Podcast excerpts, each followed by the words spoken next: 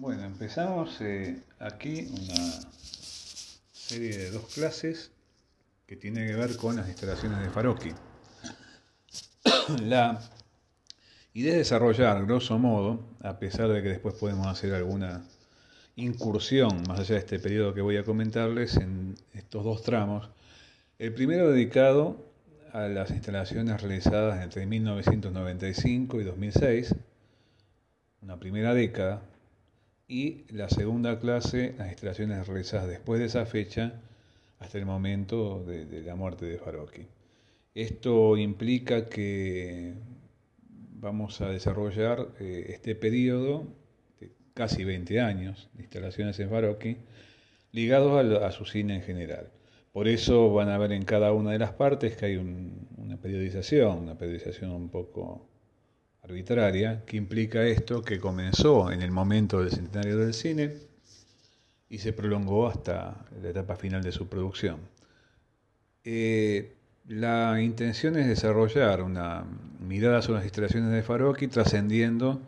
la dificultad del acceso directo. No tenemos en este momento ninguna muestra disponible para poder esto experimentarlo como correspondería, pero bueno, haciendo un ejercicio de imaginación y con los registros disponibles, podemos mm, darnos una idea, que de eso se trata aquí, darnos una idea de algo que implica la capacidad de, a partir de estas experiencias, de realizar un ejercicio de análisis y, crítica.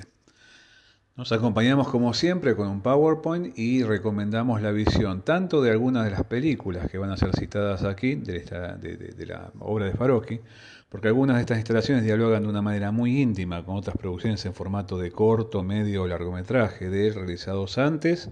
o durante este ciclo de 20 años, y también en lo que implica la confrontación con sus materiales escritos. Pensemos que para este realizador, que además es analista, teórico y crítico, eh, y docente eh, cinematográfico, enseñaba en la Escuela de Cine de Berlín, eh, estas prácticas no tienen fronteras muy precisas, sino que son parte de un todo orgánico. Entonces, vamos al primer PowerPoint que va a acompañar este primer podcast, que hace las instalaciones de Faroqui entre el periodo de 1995 y el 2006. Primero, algunas consideraciones generales que vamos a encontrar en la placa 2. Realmente es llamativa la cantidad de instalaciones de Faroqui realizadas en estos 20 años eh, si consideramos que su práctica cinematográfica se remonta a mediados de los años 60 en cuanto a sus primeros trabajos en el marco del, cine eh, militante, eh, en, el caso de, sus producciones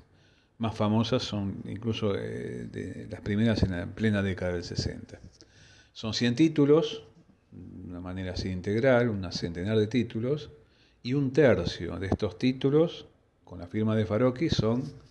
videoinstalaciones, instalaciones audiovisuales. Esto implicó un fenómeno que por un lado comporta un desplazamiento eh, y por otro lado una diversificación y una complejización de su práctica. Esto quiere decir que no ha pasado Faroqui de la práctica del cine de corto, medio o largometraje eh, a la instalación, sino que eh, se ha extendido su práctica mientras también sostenía la producción de realizaciones en formatos cinematográficos monocanal, de sentar a una gente en una sala de cine, ponerse a ver la película o hacerla circular en formatos electrónicos para verla en cajita o más adelante en soporte disco o incluso en los últimos tiempos en crecientes fenómenos de, streaming, de, tránsito de sus obras por, eh, por internet. Eh, esto implicó, decíamos, un,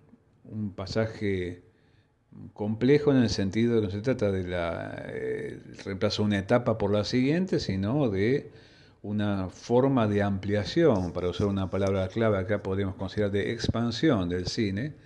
eh, en otro tipo de soportes, otro tipo de experiencias exhibitivas en términos espaciales y temporales, es curioso, cuando se le interrogaba sobre ese tránsito, Faroqui planteaba una, una manera muy terminante el porqué de ese pasaje. Decía, no tuve otra opción, no tuve otra opción. Es curioso que este cineasta, que alguna vez fue definido por Thomas Elseser, autor que hemos mencionado en otras oportunidades en el marco de la materia, eh, lo definió el César Farocchi como el más conocido de los cineastas desconocidos. El más conocido de los cineastas desconocidos. Es interesante que el prestigio, la reputación de, su trayectoria corrió la parte, bueno, durante todo el siglo XX la dificultad de acceso a sus obras y la extrema libertad con la que trabajó en muchos ámbitos eh, fue como directamente, digamos, proporcional a la dificultad después de, vivir eh, el contacto con las películas más allá de algunos circuitos muy privilegiados y muy reducidos. Eh, incluso los estrenos en sala de sus épocas, de sus películas de la última etapa del siglo XX fueron notoriamente faltos de contacto, digamos, de, afluencia de público. Entonces, a partir de esta relación con el no tuvo otra opción, eh, lo que vivió Faroque a partir del siglo XXI, cuando empieza a expandirse su presencia en las galerías, en los museos, en los centros culturales, en los festivales, conectado con las prácticas de instalaciones, es ni más ni menos que una revitalización de su contacto con el público. Vamos a ver en qué puntos esto se convierte en algo eh, especialmente importante para el cultivo particular de sus eh, instalaciones audiovisuales.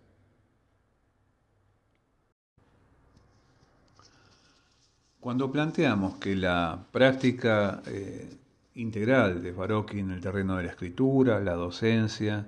la realización, ya sea eh, de trabajos de, formato convencional, monocanal, como instalaciones, forma parte de un todo orgánico, esto tiene que ver con un proyecto que encontramos formulado, esto es un breve, diríamos, una breve incursión en algunos aspectos conceptuales del cine de Farocchi, lo vemos eh, esto es desarrollado eh, de una manera introductoria en la placa número 3. Eh, ¿Qué implica esto? Implica eh, interrogar cierto tipo de condición de las imágenes que Farocchi ve creciendo en el mundo contemporáneo ya, en la primera etapa de su carrera, que ha denominado como imágenes operativas. ¿Qué son estas imágenes operativas? Son imágenes de las cuales no se espera una contemplación o una cierta función comunicativa como, como efectividad de ellas, sino que se busca que ellas sean eh, actuantes en relación a, producir un efecto en términos de, de, acción de un sujeto. Esto es imágenes que sirven para algo, son instrumentales para poder operar en el mundo de la cual, por ejemplo, son testimonio visual. Esto implica pensar el poder de las imágenes no solamente en términos de efectos de sentido del espectador,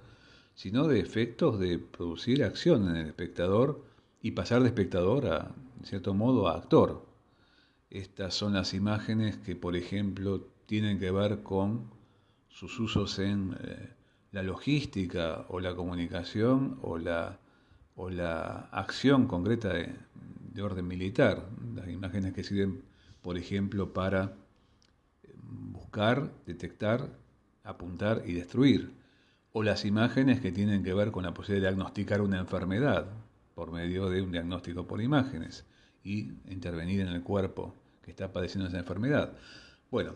esto realmente es un universo, ustedes pueden sospechar, enormemente diverso y obviamente que desborda el campo de lo cinematográfico, aunque puede ser observado con una mirada cinematográfica. Ahí vemos en el primer ítem de la placa número 3, interrogar las imágenes operativas, cómo este proyecto involucra esta diversificación, esta expansión del mundo del cine en el campo de las instalaciones, una búsqueda del espectador perdido. De una manera muy jocosa, Farocchi contaba en el último periodo de su carrera que algunas de sus últimas películas, a finales de los 90, tenían muy pocos espectadores en sala. O sea, en los festivales es interesante, de hecho, en festivales solían ser llamativamente, llamativamente asistidas sus funciones, muy en particular las que contaban con su propia presentación, porque solía dar a veces una clase suplementaria a las proyecciones, si estaba presente. Las sesiones de preguntas y respuestas por lo general eran mucho más que sesiones de preguntas y respuestas, porque se expandía también en cuanto a cómo pensar eso que se acababa de ver en la sala. Pero ¿cuál era el problema? Las exhibiciones comerciales en sala de su cine, las entradas eran menos, cada vez menos. Incluso una de las últimas producciones eh, de los años 90, Videogramas para una Revolución, que hizo con la codirección de Andrei Ujica, el director rumano, sobre los últimos días del régimen de los Ceausescu y la revolución y la forma en que fue mediatizada esa revolución. Bueno, contaba jocosamente que tuvo dos entradas en el primer día de exhibición un cine de Alemania y al día siguiente, pensando que un boca a boca podría llegar a mejorar, resulta había una entrada. Decía Farok Iván, después de esto tengo que pensar algo. Bueno, lo que justamente empezó a diseñar es una forma de intervención diferente en busca de un espectador, reconfigurándolo en contacto con distintas circunstancias exhibitivas. ¿no? ¿Qué es lo que busca Farok en ese espectador que evidentemente detectaba se estaba perdiendo en la sala convencional y era muy errática la forma de acceso por el mercado electrónico, que al mismo tiempo son películas un tanto refractarias a ciertas condiciones estándar de un mercado? las, películas que venía realizando, a pesar de que se incorporaban en el terreno, digamos, del cine mayor de largometraje, ¿no? Duración estándar, pasaban por documentales, pero evidentemente ahí de pronto había algo que estaba jugando en contra de eh, la expectativa de contactarse con eh, una dimensión creciente de espectadores. Lo que busca Farocchi es un espectador que cultiva una distancia distinta con lo que está presentando en pantalla, en el que se establezca, en la que se establezca una conexión que al mismo tiempo de ser afectada por la imagen en términos estéticos, no está ausente una contemplación de, orden estético de sus imágenes, también permite cultivar una conexión de tipo analítico y evidentemente también el desarrollo de una mirada crítica. En ese sentido no está solo Farocchi. Ahí juntamos dos nombres mayores del cine con los cuales su producción establece un diálogo muy pero muy estrecho, eh, con Jean-Luc Godard, el más cercano, y también podríamos hablar con Chris Marker. ¿De qué se trata justamente la empresa de, estos tres personajes? No de ingresar al mundo de la imagen electrónica y luego a la imagen digital como una forma de explorar nuevas fronteras, sino a veces desde esos ángulos de territorios expandidos volver sobre el territorio original cinematográfico. Y así como para Godard el video es una máquina de pensar el cine, y para Mark las instalaciones son también una forma de pensar el cine de otra manera, y al mismo tiempo ponerlo en juego con todo un mundo de imágenes en la que, con las que el cine convive, para Farocchi también esto va a ser como un laboratorio de lo cinematográfico. O sea, implican, entre otras cosas, además de pensar este mundo de las imágenes operativas, pensar el cine de otro ángulo y otra forma de experiencia. Y al mismo tiempo también implica pensar las imágenes cinematográficas y la forma en que las imágenes cinematográficas se han desplegado a lo largo del siglo XX como cierta forma crucial del mundo de la imagen en diálogo y en discusión con otras formas de imagen de la tradición de las imágenes plásticas, de imágenes mecánicas de distinto, tipo, la tradición del grabado, la fotografía en particular y todo lo que implicó en su despliegue del siglo XIX hasta el presente y crecientemente en estos últimos 25 años de desarrollo, de los 90 hasta la fecha, eh, todo lo que implica eh, el advenimiento de la imagen digital. En esa interrogación en el mundo de las imágenes operativas, esas imágenes de las cuales se espera que puedan producir algo en la esfera de la acción, no solamente que sean contempladas como un espectáculo o como una superficie comunicativa, sino que hagan hacer algo. Eh, este hacer hacer es propio de la imagen operativa, propulsar hacia la acción, y a veces hasta de una forma compulsiva, propulsar a la acción de un sujeto que toma contacto con ellas. En este interrogar las imágenes operativas vemos en la placa 4, eh, extendiendo esta, esta forma de, abordaje que va a ser como una especie de, de matriz, de, proyecto a largo plazo en la obra de Farocchi, también aparecen no solo la relación, como comentábamos en el capítulo anterior, entre eh, las imágenes de distintas posibilidades técnicas, eh, en principio la imagen electrónica o luego la imagen digital, eh, en, su, en su convivencia con el mundo del cine, sino también como las imágenes operativas proponen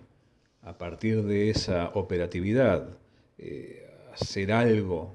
o hacer que el sujeto haga algo sobre el mundo, también esta indagación implica las vinculaciones entre las imágenes y el mundo visible de que estas imágenes son algo así como garantes. La imagen de un radar propone al que está operando el radar cierto control para que, por ejemplo, las aeronaves no choquen o para que un avión enemigo sea derribado.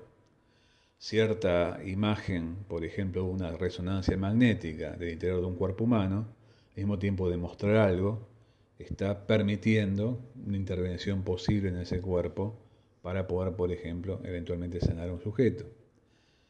Eh, aquí está en juego una visión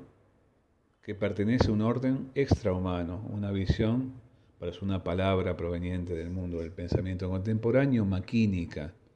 no mecánica, no necesariamente ligado al mundo de la mecánica como una rama de la física, sino una visión propia de la máquina, lo que implica la capacidad de que esa visión se desarrolla sin ningún agente humano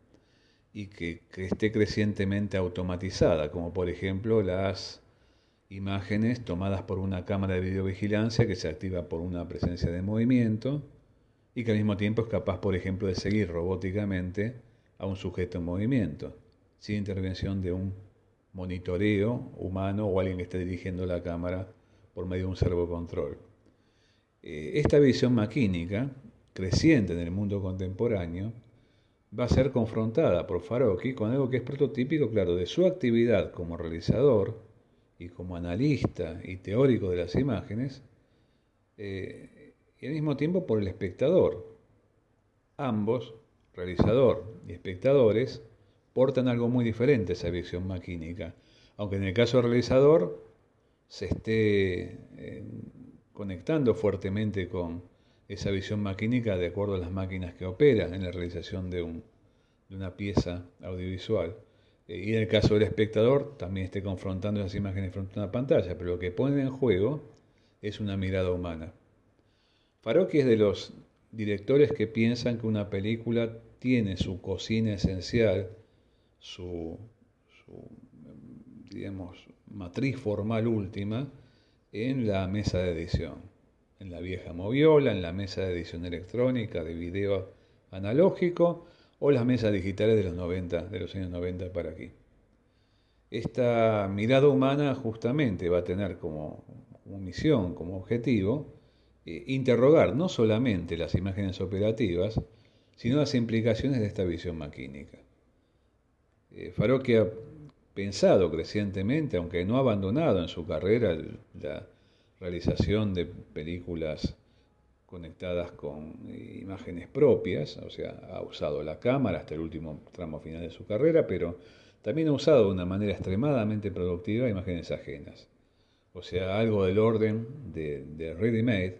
aparece fuertemente en el campo de sus películas, tanto como en sus videoinstalaciones. Y uno puede decir hasta crecientemente en el campo de sus videoinstalaciones.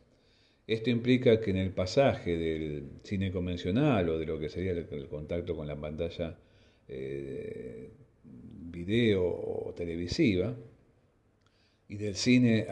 pasando a la galería, lo que se juega es no solamente una relación de acceso del público y generación de eh, otro tipo de actividades espectatoriales eh, en, en relación a contextos espaciales y temporales diferentes, sino otra forma de contacto con las imágenes de una manera muy íntima. Nosotros tenemos aquí para leer un breve texto, pero jugosísimo, de Farocchi, que agregamos a la bibliografía, que se llama Otra forma de empatía. Esta idea de empatía, hoy en día hay que retrabajarla a partir de que la empatía es una palabra muy frecuente en el discurso, diríamos, hasta cierto tipo de modas culturales contemporáneas, se habla mucho de la empatía, se la piensa menos. Cuando se habla de empatía en el caso de Farocchi, la palabra original a la que apela Farocchi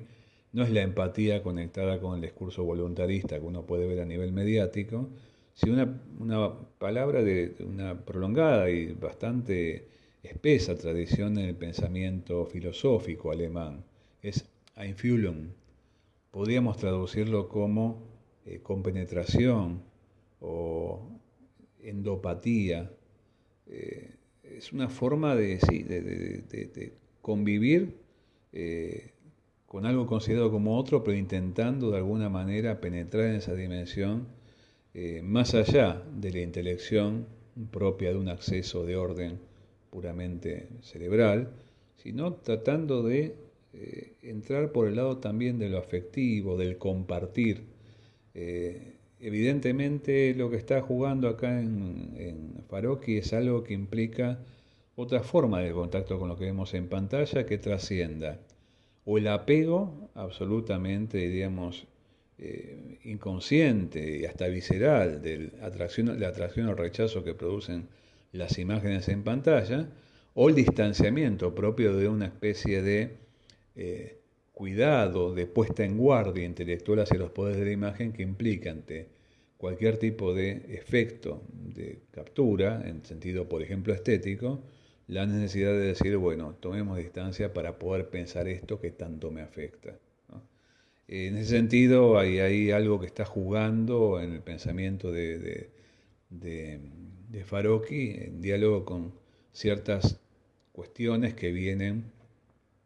por ejemplo, de la mano de las interacciones de Bartol Brecht en el caso del el espectáculo teatral, o de tantas, tantas teorías sobre la necesidad de modificar la fascinación del espectador por tipo de distanciamiento producidas en la teoría cinematográfica de los años 60 en adelante. Pero bueno, vamos a volver sobre ese punto.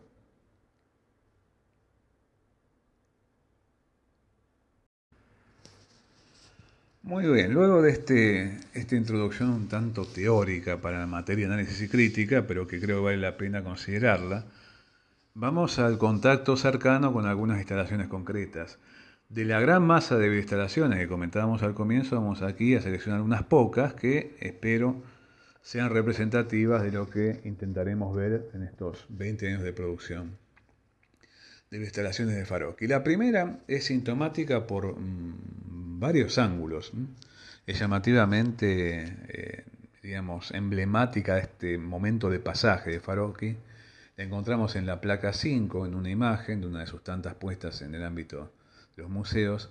Eh, esto comienza, esta aventura comienza en 1995, decíamos, y es el año del centenario del cine y es el año de la entrada de Farocki en esta propuesta que es intersección, Schnittstelle, eh, interfaz también se ha traducido como interfaz, de 1995.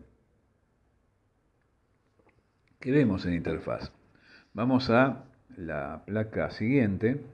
en la placa 6 hay una breve descripción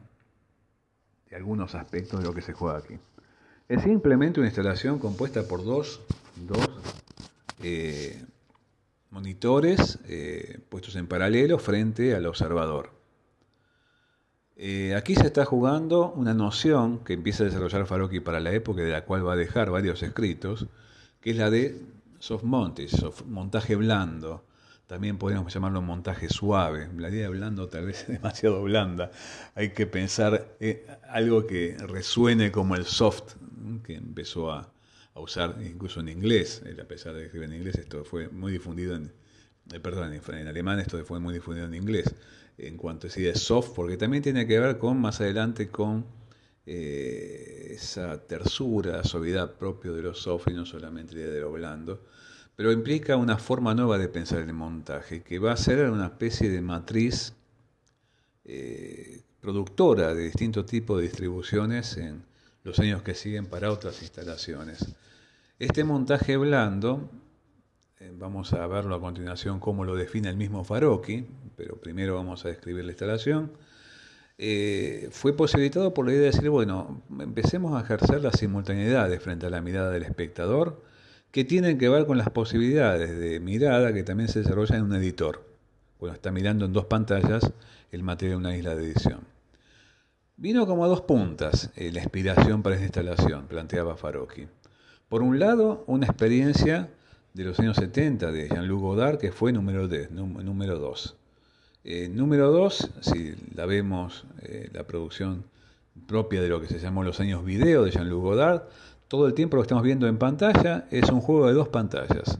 O sea, estamos viendo una pantalla que contiene dos pantallas instaladas en diagonal en la que estamos viendo simultáneamente suceder dos cosas diferentes, que entran a jugar sus relaciones permanentemente. De ahí viene el número 2. Fue una experiencia de espectador, por un lado para Faroqui, viendo el número 2 de Godard, pensar qué podría extraer de esta, este ejercicio de mirar simultáneamente dos pantallas desde su posición espectatorial. Pero por otra parte, aparece eso que eh, está radicado, como comentábamos antes, en la cocina de una película, que es lo que ocurre frente a una mesa de edición. Interesante caso, porque esta doble pantalla, el contacto con la doble pantalla, es algo mucho más conectado con el mundo de lo, la mesa de edición electrónica, que la clásica situación frente a una moviola, la, tradición tradicional, la, máquina tradicional vertical de edición en cine, que tiene, bueno, por el acceso por esa mirilla, cierto contacto con una cierta unicidad de la pantalla. Pero en la mesa de edición todo el tiempo uno está cotejando. Por supuesto eso pasa sin ninguna duda al mundo de la edición digital, donde también el trabajo con dos monitores es absolutamente matriz. ¿Qué hace en intersección eh,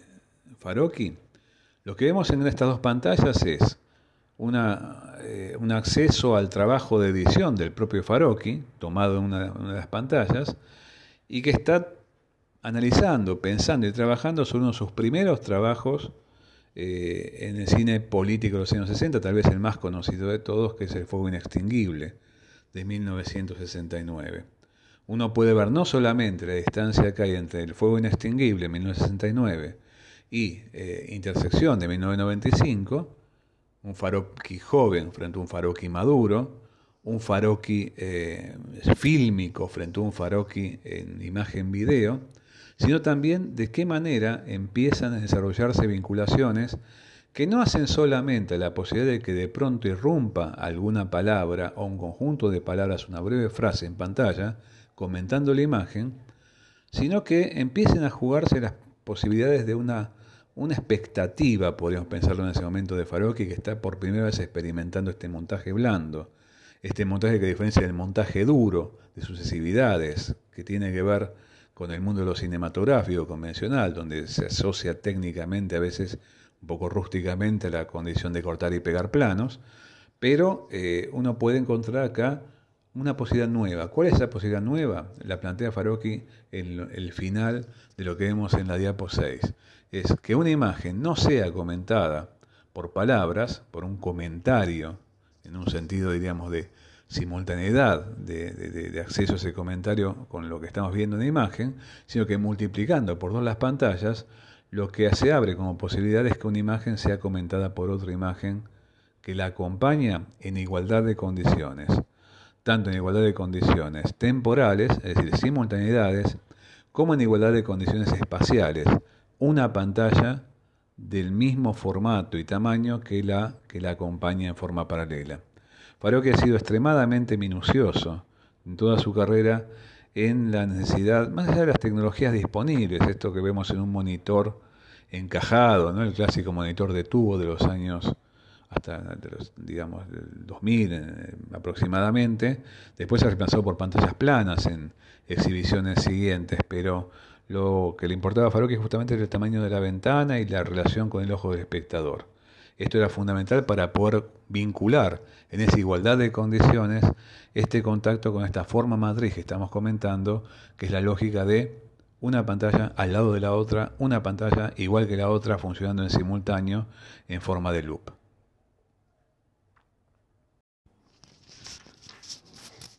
Bueno, como esta instalación es, fundacional, es momento de interrogar un poquito más cercanamente esta noción de montaje blando. En la mm, placa 7 lo vemos a Faroqui, es una doble existencia esta imagen que vamos a, poder apreciar. A Faroqui observando en esa doble eh, conexión con dos pantallas en una isla de edición el material de, de eh, intersección y al mismo tiempo, eso que estamos viendo es ni más ni menos que un plano de intersección, casi como una puesta en abismo de lo que estamos viendo en la película, como algo que porta a otra película, entre la cual uno puede encontrar imágenes eh, en cada pantalla de otra película, etcétera, etcétera. Este montaje blando, del cual he escrito en varias ocasiones Faroque en diversos textos que ustedes tienen a mano en la bibliografía, fue explicado de una manera extremadamente sencilla en un diálogo que se produjo cuando él eh, tuvo una entrevista con Inge Stage. Inge Stage es la mm, directora de la biblioteca de Instituto Goethe en Argentina, y cuando se publicó Desconfiar de las imágenes, el volumen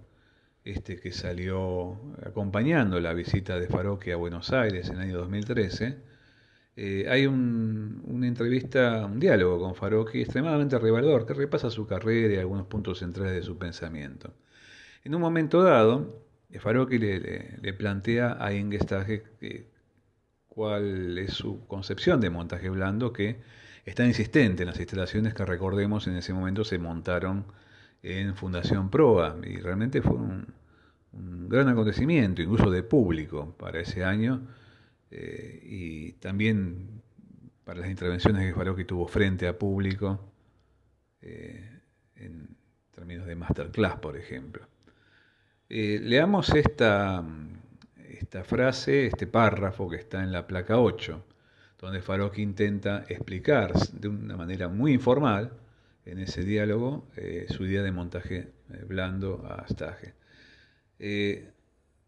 Es ni más ni menos que el intento de extender una noción de montaje más allá de la sucesión de planos, más allá del contacto con lo lineal, que determina, por ejemplo, la duración de, una película. La edición, uno entre otras cosas, decide la duración de cada plano y la duración de lo que está haciendo como pieza integral.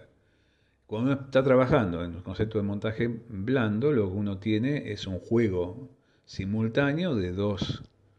piezas que uno puede ver Farocchi por ejemplo elegido loops de una extensión relativamente breve, decenas de minutos o dos decenas de minutos y un poco más, o digamos veinte y pico de minutos como máximo. Uno puede pensar que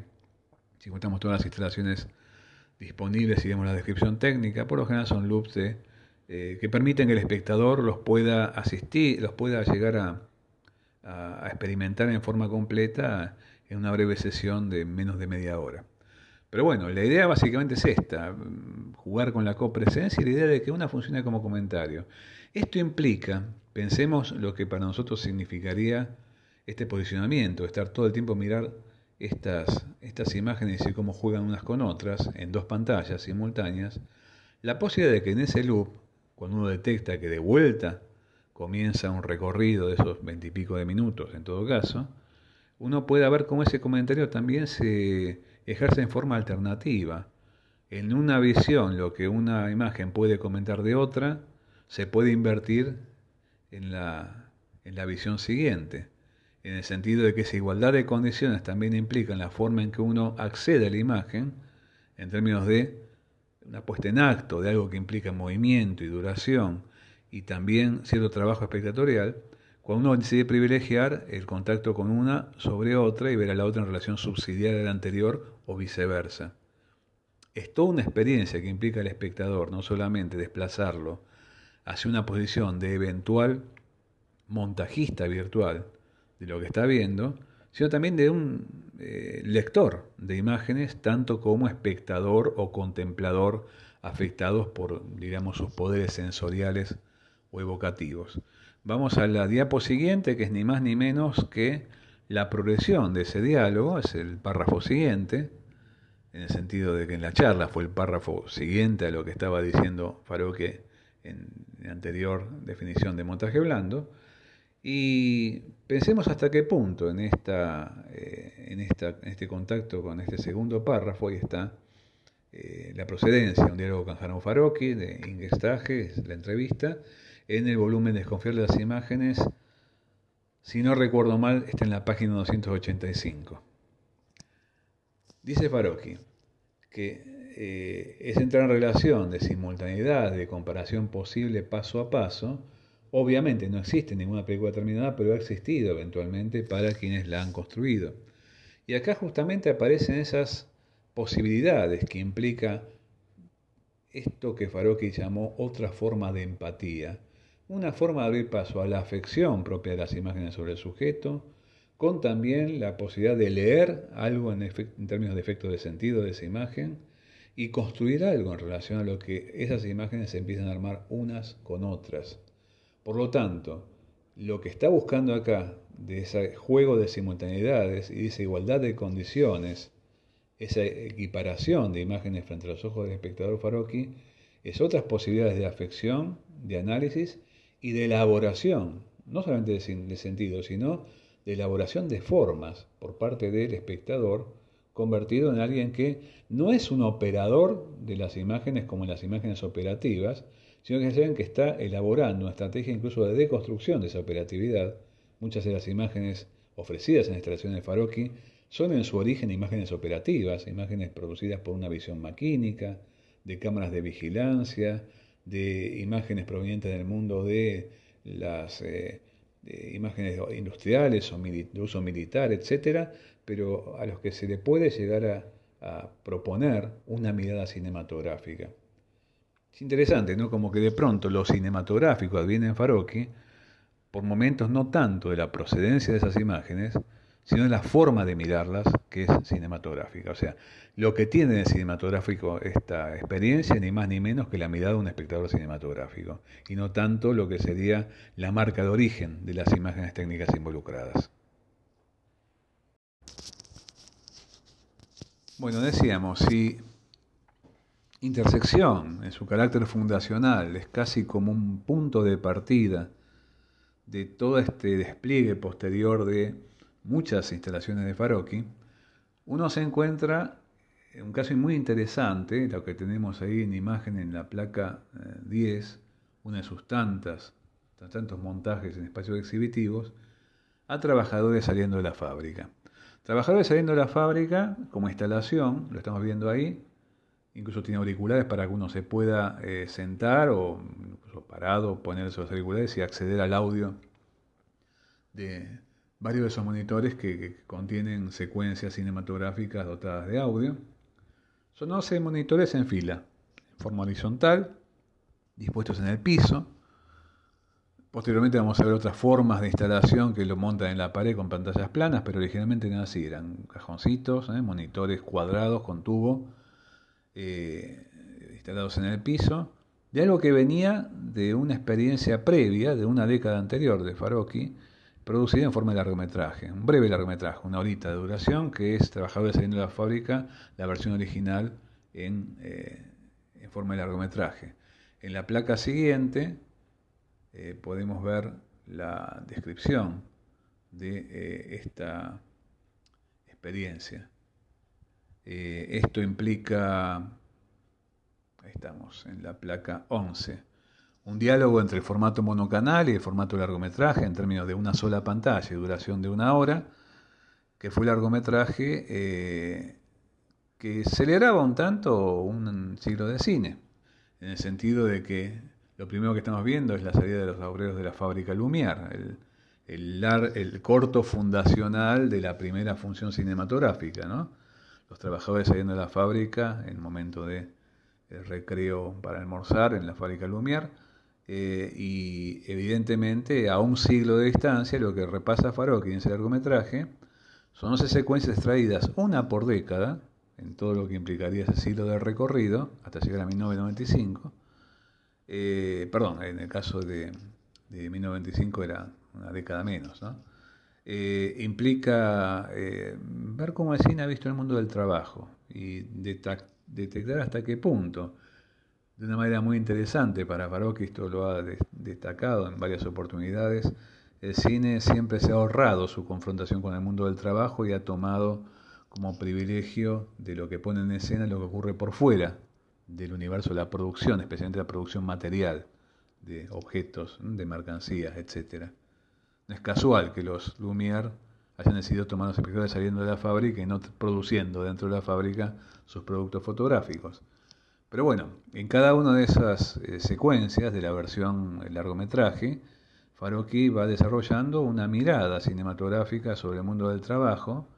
a partir de cómo el cine, distintas piezas documentales y de ficción, lo ha puesto en escena a lo largo de un siglo entero. En esta nación del año 2006, ya cuenta con 11 monitores porque agregamos una década más, lo que estamos viendo es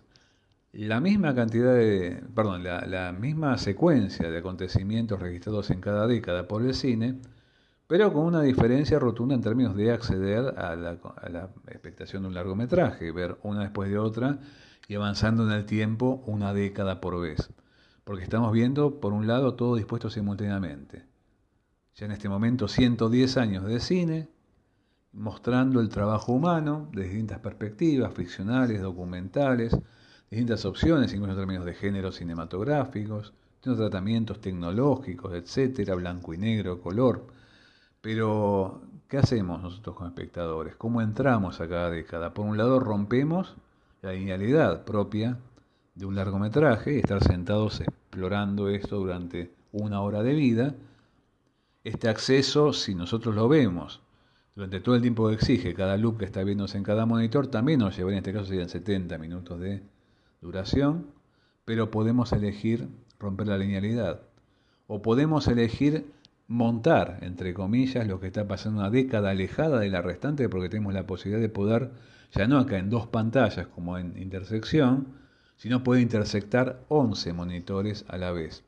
Y al mismo tiempo hacer el viaje inverso, o sea, es reversible ese pasaje en el tiempo de 110 años, del momento Lumière al momento del montaje de la instalación, en 2006, y poder saltar de una década a otra radicalmente distante y hasta en términos temporales antecedentes de lo anterior. Por lo tanto, estamos elaborando comparaciones de una manera extremadamente distinta a las comparaciones que se hacen posibles en la memoria espectatorial de quien asiste a la película de largometraje original de una hora de duración. Por lo tanto, la construcción que se puede esperar de, ese, de esa actividad. E incluso el tipo de sujeto que está seleccionando en ese sentido y asistiendo de una manera, si bien ingresando a cada imagen con la temporalidad propia de ese loop, pero se puede esperar de ese sujeto que está juntando otra manera distintas maneras de distintas formas de ver el mundo del trabajo por el cine, algo llamativamente diferente y sin embargo cotejable también con la experiencia original del largometraje. No es la única oportunidad que vamos a ver en la obra de Farocchi donde una pieza monocanal, a veces en formato de corto o de largometraje, tiene su equivalente en una expansión en términos de experiencia eh, de videoinstalación.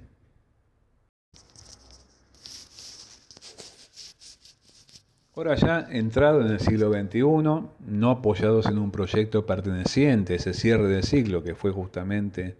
trabajadores saliendo de la fábrica que implican todo una, un repaso del cine del siglo XX, nos encontramos en la placa número 12 a Contramúsica. Contramúsica es una experiencia también radicada en esa confrontación con una pantalla doble del año 2004 y que de una forma más indirecta, pero que no podemos ignorar, también dialoga con el cine del siglo XX, aunque no tan, diríamos, eh, forma tan manifiesta como lo, el proyecto anterior, eh, ya que se trata de eh, un trabajo hecho en, la ciudad de Lille, en Francia, con el aporte de un conjunto de imágenes eh, extraídas de distintas cámaras que producen eh, imágenes operativas operando en esa ciudad. Cámaras de videovigilancia, cámaras de control de tránsito, cámaras de monitoreo de espacios industriales, cámaras que tienen que ver justamente también con el instrumental médico, el monitoreo de enfermos en terapia intensiva, por ejemplo. Eh, y esto establece una, una curiosa relación de diálogo con el género tan prolífico eh, en la década del 20 del siglo pasado que fue el de las sinfonías urbanas. Ya que esta contramúsica, fíjense que en el mismo título de del trabajo,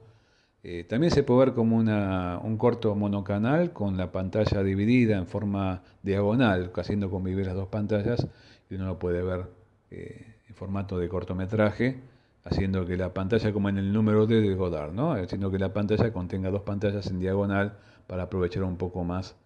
la, proporción de, rectángulo de nuestras pantallas eh, electrónicas. Pero en la pantalla, en las pantallas, perdón, que aparecen en su formato de instalación, como vemos en la foto que acompaña acá la presentación de la placa 12, eh, eh, volvemos a la lateralidad y condición de igualdad de, de intersección. ¿sí?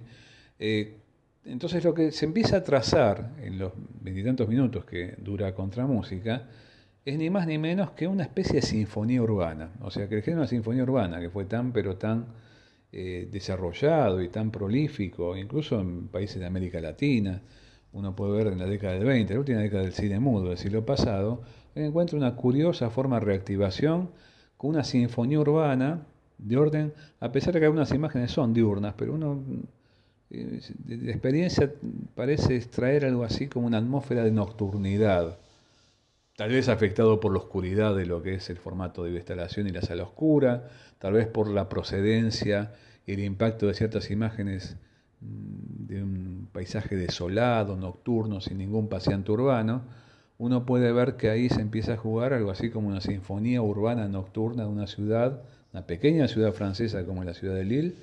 eh, en el siglo XXI ya, con una cantidad de imágenes procedentes de todo tipo de cámaras que enfocan cualquier espacio, cualquier rincón incluso a cada momento, 24 horas, 7 días por semana, y hasta cierto tipo de disolución del mundo del humano. Es un, un proceso bastante impactante de acuerdo a lo que uno ve crecer en contramúsica, que a contraposición de todo ese hormigueo urbano, urbano que uno puede encontrar en las famosas sinfonías urbanas del siglo XX, esa gran escala, digamos, grandes planos de ciudades atestadas de gente, sobre el, mundo del trabajo, el mundo de, lo manual, del mundo de, incluso de lo pequeño, ¿eh? el sentido de cómo juegan los primeros planos y los planos de detalle en relación con los grandes planos de ciudades en movimiento, esta idea de agitación incluso, de agitación maníaca, excitante, y hasta de optimismo por el progreso que implicaba la sinfonía urbana en el siglo XX, acá se ve ligado a una cierta atmósfera de creciente eh, dominio maquínico. No solamente las imágenes operativas, que son el insumo básico de contramúsica, producen un universo eh, crecientemente mecanizado y robotizado, sino eh, un universo en el cual lo humano parece desvanecerse en un contexto donde la mirada humana, del lado nuestro como espectadores y del realizador también en el momento de hacer el film, se confronta con un horizonte especialmente inquietante que tiene que ver con la apertura a un, a un cierto dominio que sin exagerar podríamos llamar post-humano.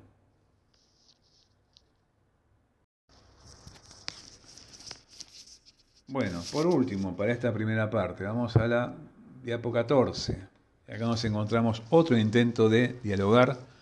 con el mundo del cine en el siglo XX en un momento especialmente fundacional como es el momento del arranque del cine clásico en todo su esplendor masivo, el cine hollywoodense de largometraje. Esta instalación, llamada Sobre la construcción del cine de Griffith, del año 2006,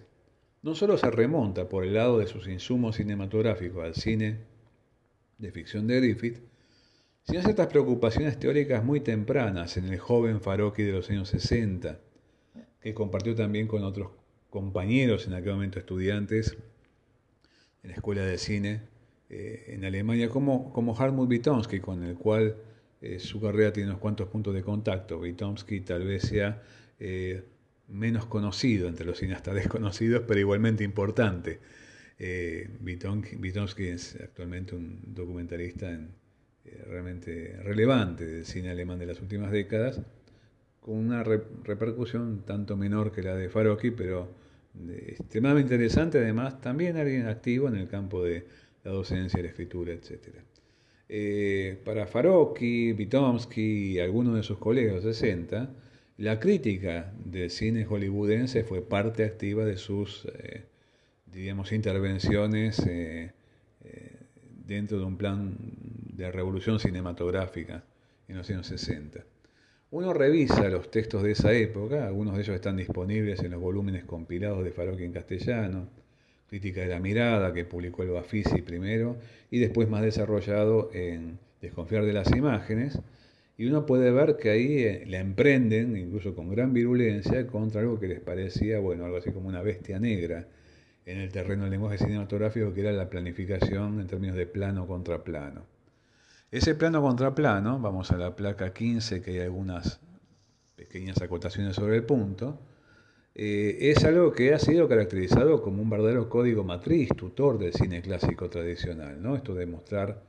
en un diálogo, por ejemplo, a a un rostro en primer plano y luego pasar al otro rostro en primer plano que está compartiendo una situación de diálogo con cierto tipo de oblicuidad, postulando incluso un lugar para la mirada del espectador como si fuera un tercero o una tercera invisible, asistiendo de una manera privilegiada a cierta cercanía con los personajes, y es evidentemente en términos de factura cinematográfica, de montaje, un ejercicio supremo de fragmentación. Ahora, en términos de lo que es la recepción del espectador convencional, es un ejemplo supremo de sutura de esa fragmentación. O sea que de pronto eso que es puro pedacito en el terreno de la fabricación de una película, es visto como la continuidad más coalescente que uno pueda conseguir en la recepción de una película, porque uno está como asistiendo a una situación continua, por ejemplo, de evolución de un diálogo, y no a la visión de algo que está procediendo de asaltos o de a pedazos frente a la mirada del espectador. Lo que hace en la construcción del cine de Griffith, eh, es ni más ni menos que desmontar las situaciones de plano contra plano en el cine griffithiano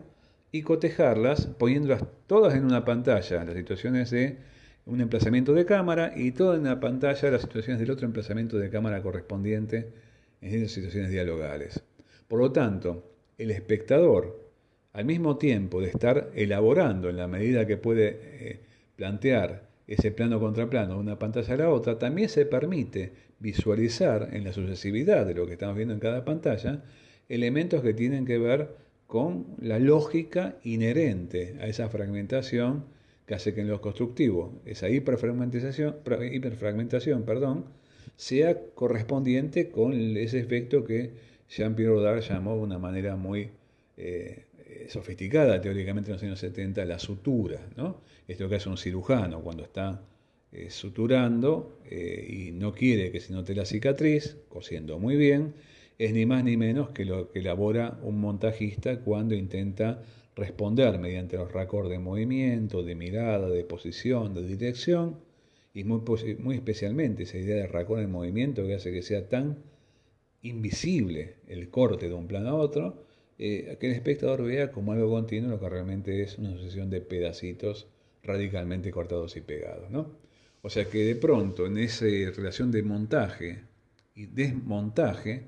o mejor dicho, de montaje original, desmontado y de nueva forma de montaje ofrecido al espectador de acuerdo a su actividad espectatorial que empieza a conectar distinto eso ofrecido por una pantalla que le empieza a, proponer otro tipo de mirada, otro tipo de empatía, como propone justamente Farocchi,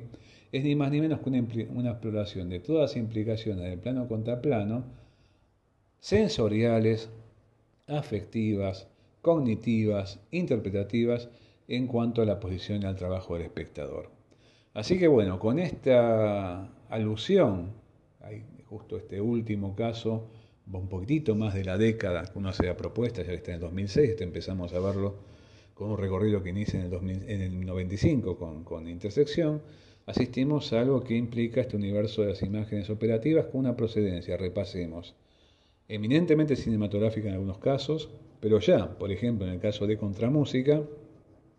proveniente de imágenes operativas propias del mundo electrónico y digital.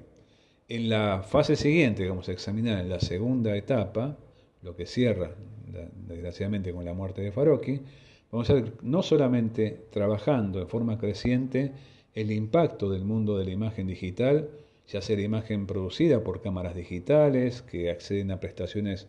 muy diferentes y ampliadas en relación a las cámaras electrónicas analógicas tradicionales, del video analógico, digamos, del siglo XX, sino también imágenes producidas por computadores, las imágenes generadas por computadores, el mundo de lo que en el terreno audiovisual conocemos como CGI, ¿no? el gráfico generado de computadora. Y muy particularmente, vamos a ver que esto hasta tiene un costado inquietante suplementario,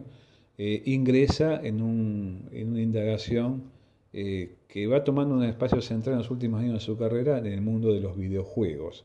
No solamente por la relación con los gamers o los jugadores o los videojuegos en el sentido de la industria de los videojuegos, sino por la forma en que el mundo de los videojuegos intersecta con el mundo de las imágenes operativas. Pero eso, bueno, quedará para la siguiente clase.